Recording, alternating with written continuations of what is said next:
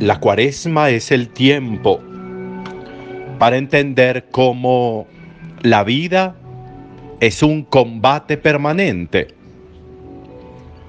pero no es el combate para tener miedo, para asustarnos, para no vivir llenos de angustia, de temor.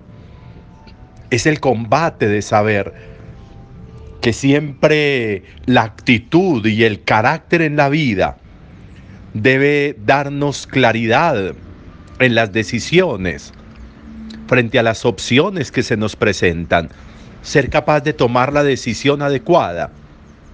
Pero esa decisión adecuada me la va a dar la formación que yo tenga, me la va a dar lo que haya en mi corazón.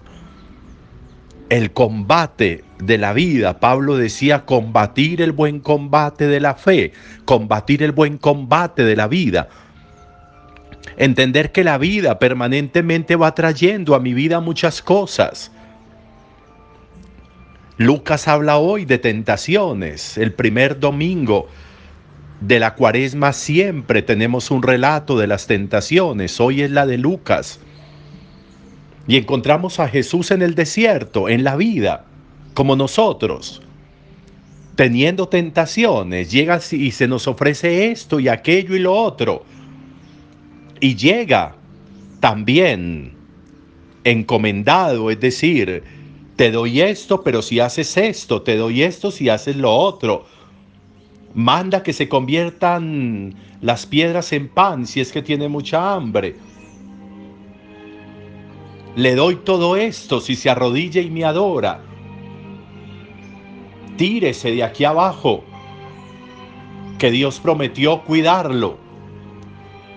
Y miren, y miren cómo frente a esas tentaciones a nosotros nos llegan de manera continua y permanente. Todos los días van apareciendo cosas, van apareciendo ofrecimientos, van apareciendo alternativas.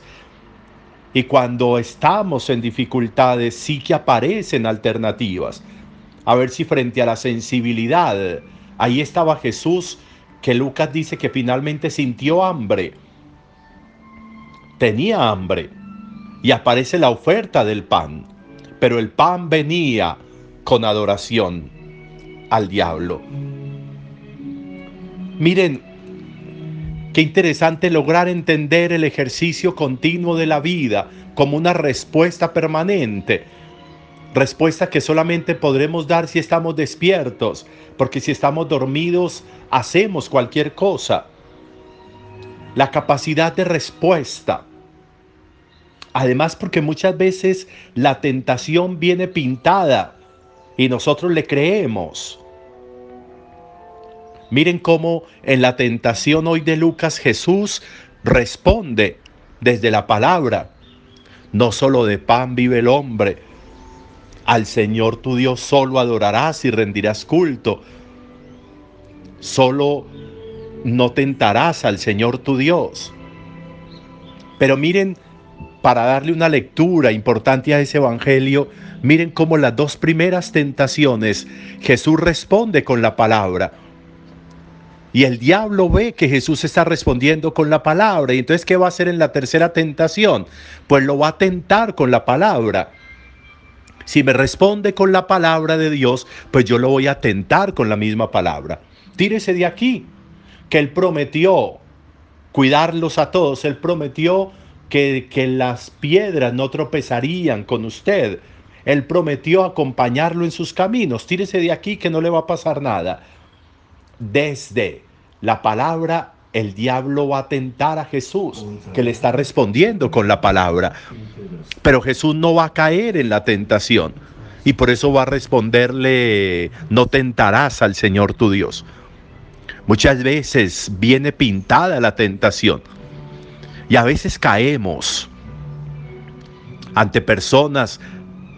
A veces escuchamos personas que dicen, Padre, es que yo fui porque estaba muy angustiada y fui a que me a que me leyeran esto, a que me leyeran las cartas y no sé qué. Y era un señor que tenía un mundo de cuadros de la Virgen, Cristo y un montón de cosas. Claro, y entonces, claro, y por eso le creyó.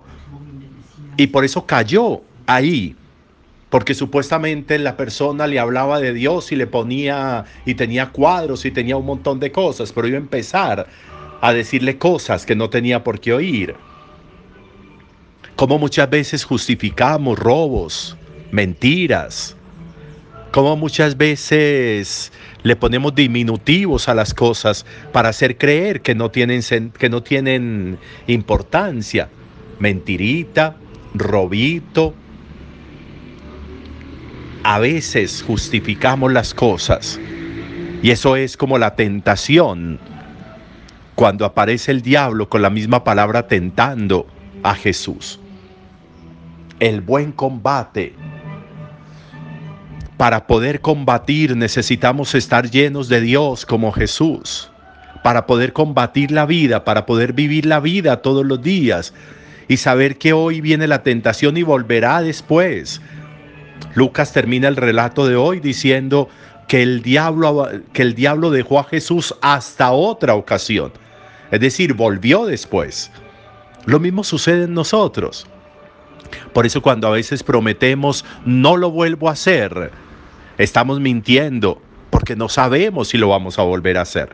No sabemos si vamos a volver a caer en la tentación. Lo que sí tenemos que hacer es que vamos a prometer llenarnos de Dios para ser capaces de hacerle frente. Vamos a prometer llenarnos de Dios para poder combatir el combate. Vamos a llenarnos de Dios, vamos a, a llenarnos de Eucaristía, vamos a escuchar la palabra, vamos a ir a la misa, vamos a hacer obras de caridad, vamos a acercarnos a la palabra, porque ella nos va a dar la capacidad de respuesta frente a la tentación.